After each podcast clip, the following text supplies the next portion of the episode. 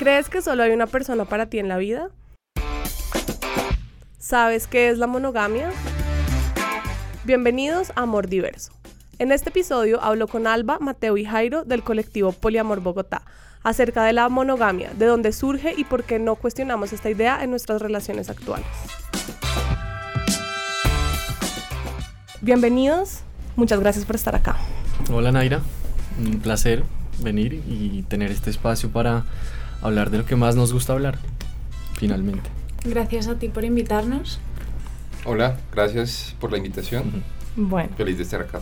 La primera pregunta para abrir este tema, pues de dónde viene la monogamia o, o por qué más bien nosotros ahora eh, nos relacionamos de forma monogámica, ¿sí? O sea, es la forma predeterminada de una relación. Todos, o sea, el, el ideal es eh, conseguir una pareja, estar con una pareja de forma monógama toda la vida y ese es el estándar. Entonces, ¿de dónde surge esa idea? O, o sea, ¿cuáles las, las visiones que ustedes tienen respecto a esto?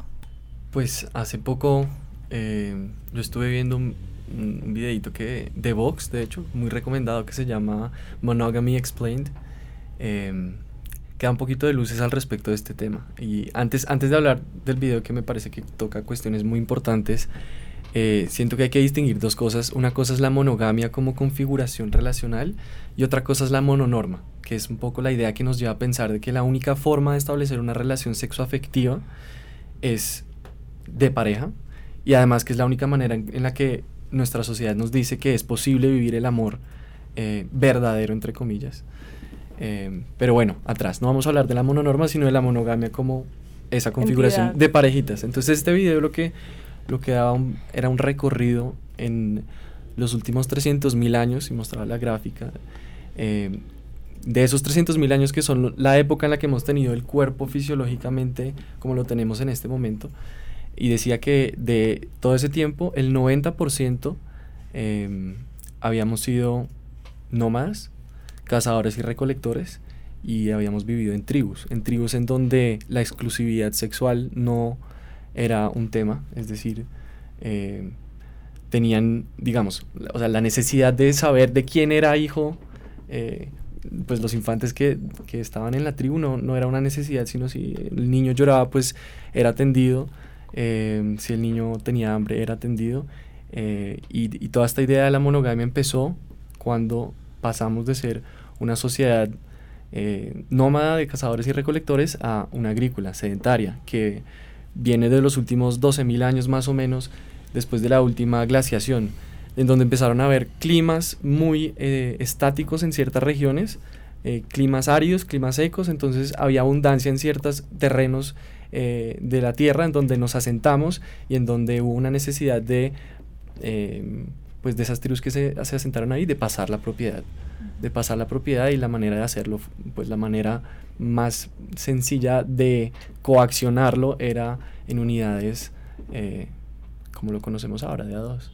Sí, entonces exactamente como está explicando Mateo, surge de, a partir de las, eh, del cambio a una forma de vida de agricultura en la que a través del deseo de garantizar la transferencia del patrimonio familiar y asegurar que quien recibía ese patrimonio familiar eran los hijos propios y no de otros, se implementa un sistema monógamo.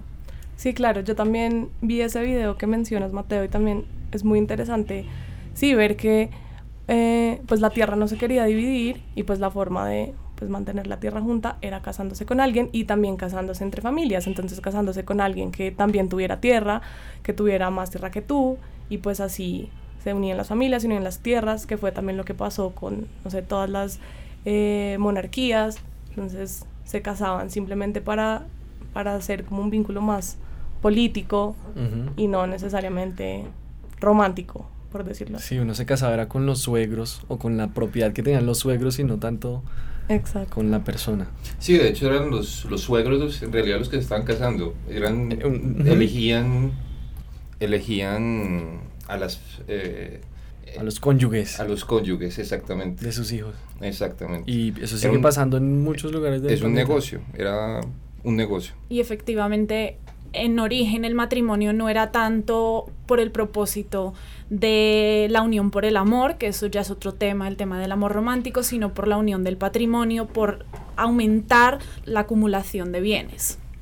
Sí, es cierto. Y pues ya desde ese momento llegamos pues ahora, que ahora eh, la monogamia es como la forma predeterminada, porque por ejemplo, pues no sé, yo hablo de, digamos que mis experiencias pasadas y lo que he vivido, nunca he escogido la monogamia activamente, o sea, nunca he hablado con mis parejas y dicho, bueno, entonces vamos a ser monógamos y vamos a estar solo tú y yo, o sea, es algo que está implícito en, como que en, no sé, en el imaginario colectivo general, que tú pues estás con alguien y ya en ese momento dejo de, no sé, sentirme atraído por otras personas y ya solo estoy con una, pues hasta que esa relación se acabe y después empiezo otra relación que también es monógama.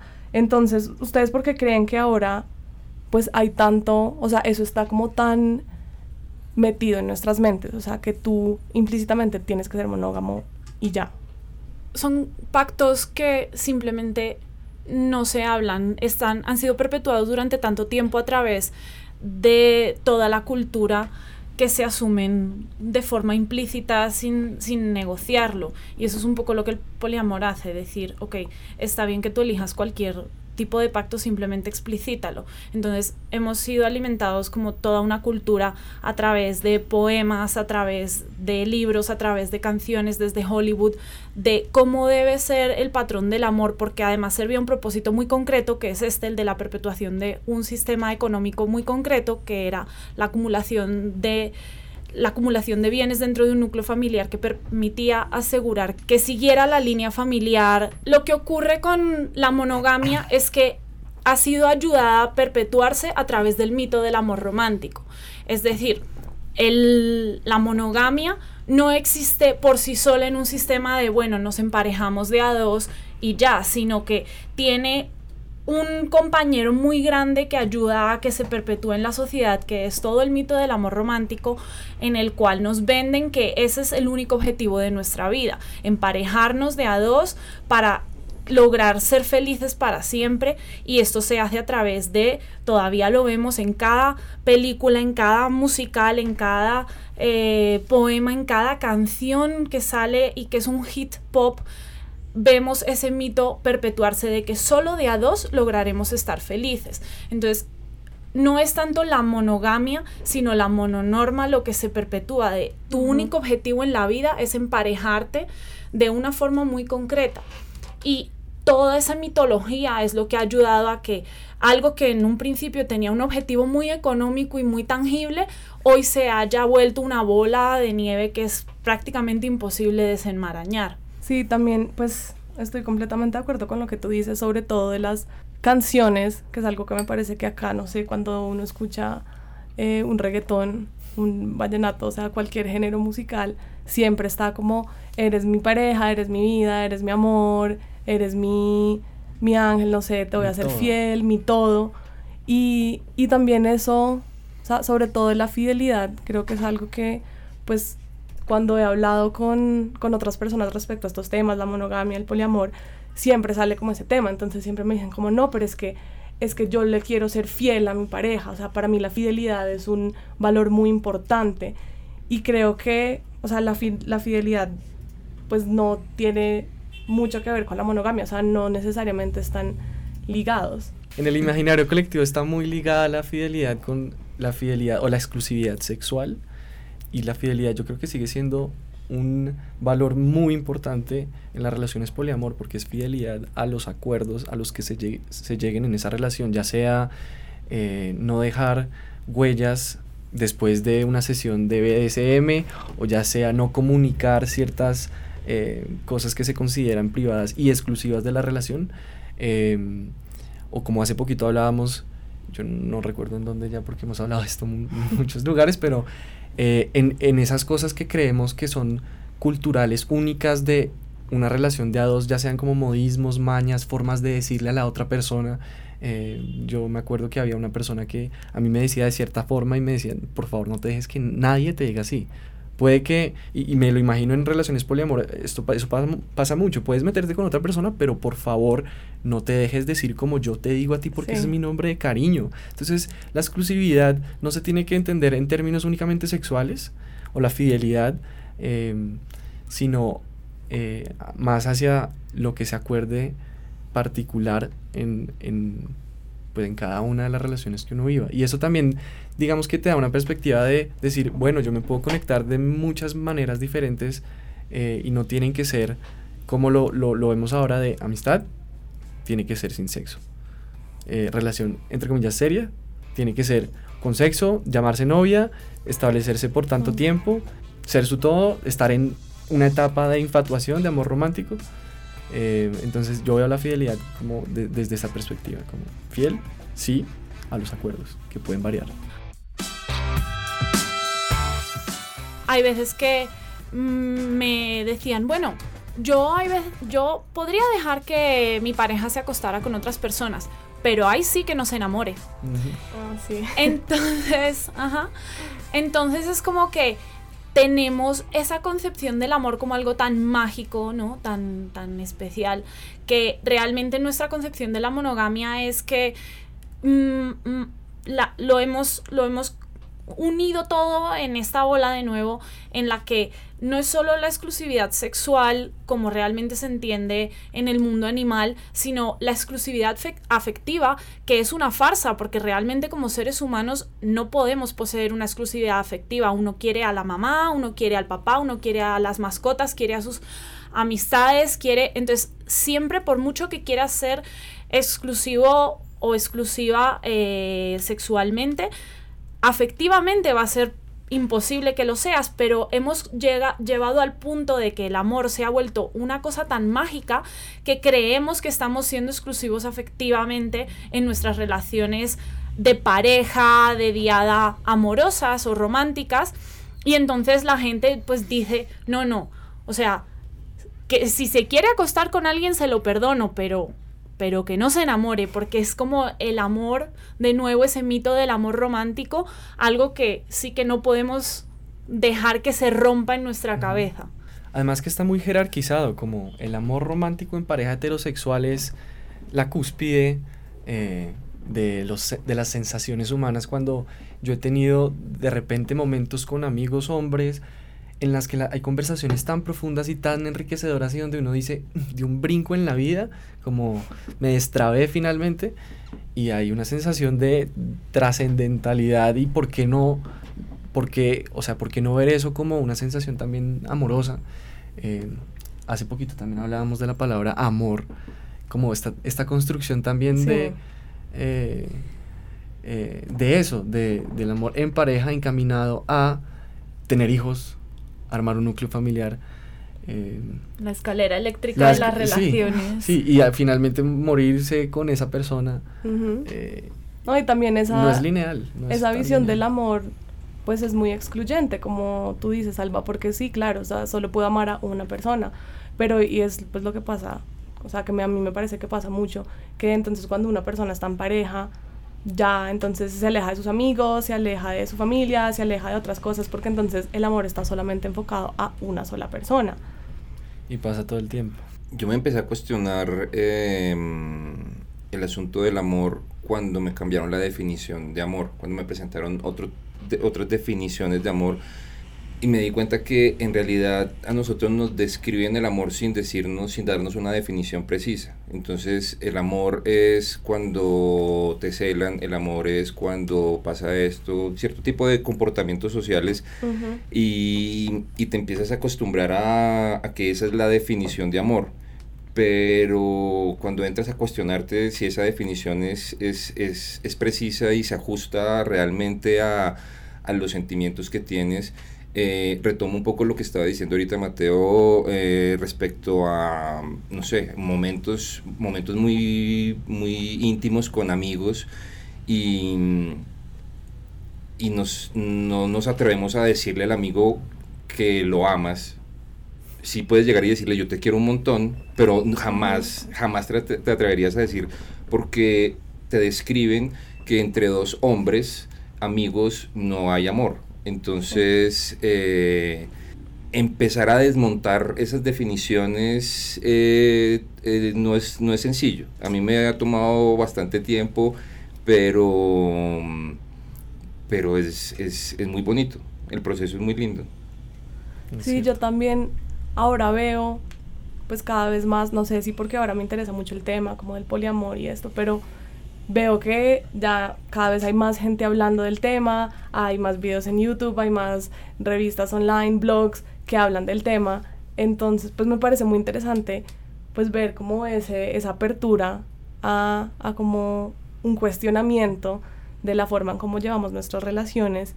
Y, pero pues quería preguntarles ustedes cómo han visto ese, como si ha, si, si ha habido un cambio de mentalidad. El despertar el poliamor. Sí, sí, ¿Por o sea, sí, ¿De o sea, sí, sí han visto que hay, no sé, que la gente está más interesada, que la gente está más abierta, más abierta que antes, no sé. Yo creo que no hay que caer en el como prejuicio de confirmación de ahora que mi, o sea, Ahora que lo vemos, entonces lo hay vemos, más. Hay más, sí. Sí, por eso. Ese puede, ese puede que sea un, un mito y las primeras lecturas que yo tuve de, de poliamor, porque yo entré en el lado ñoño del poliamor, o sea, yo, yo soy psicólogo, estudié psicología y al final de la carrera me, me especialicé un poco en relaciones de pareja y me hacía falta como, no más pareja, quiero amor. Entonces, bueno, me puse a leer poliamor y, y encontraba que en todas las sociedades, a través de la historia, ha habido comunidades intencionales que viven eh, su sexualidad de manera diferente, eh, que buscan vínculos también muy particulares. eh, normalmente son sociedades o comunidades eh, ensimismadas de alguna manera, minoritarias, marginalizadas. Entonces esto de que se está viendo más, sí, puede que sea también efecto de estos Mm. medios eh, de los últimos 15 Sí. años. De hecho, el término poliamor se acuñó en los 90, em, pero no creo que haya más a proporción si somos 7 mil millones de seres humanos, entonces El, siempre va a haber poliamorosos.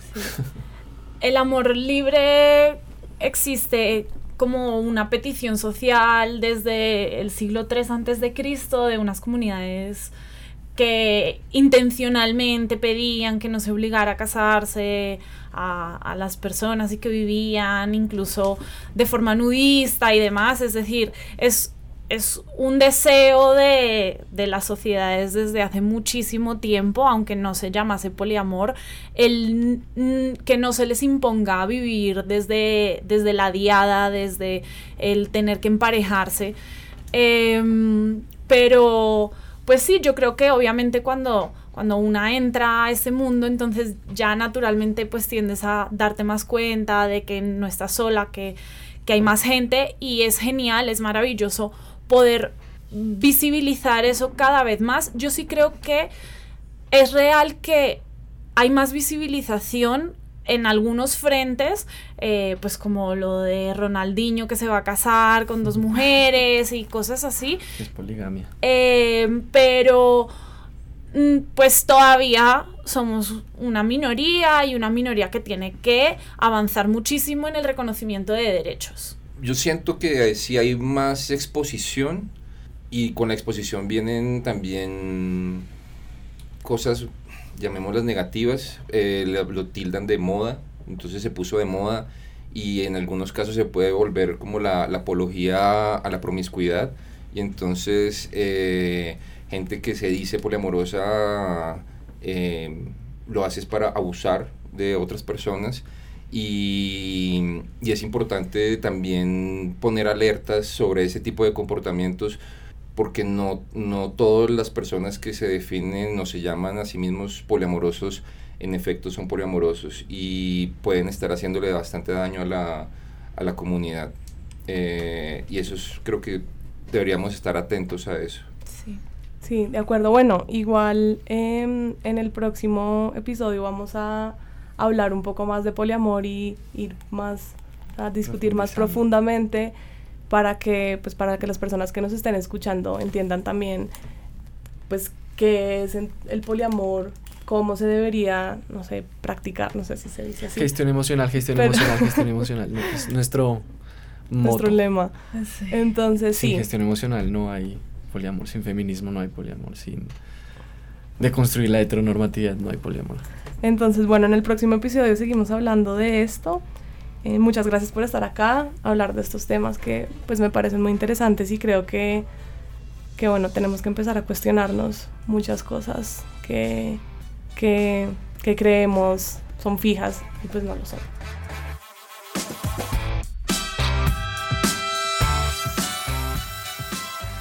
No se pierdan el próximo episodio de Amor Diverso. Soy Naira Bonilla. Recuerden que pueden seguirnos en Instagram como Amor Diverso Podcast. Y si tienen preguntas o quieren participar en el programa, escriban al email amordiversopodcast.gmail.com. Nos vemos pronto. Chao.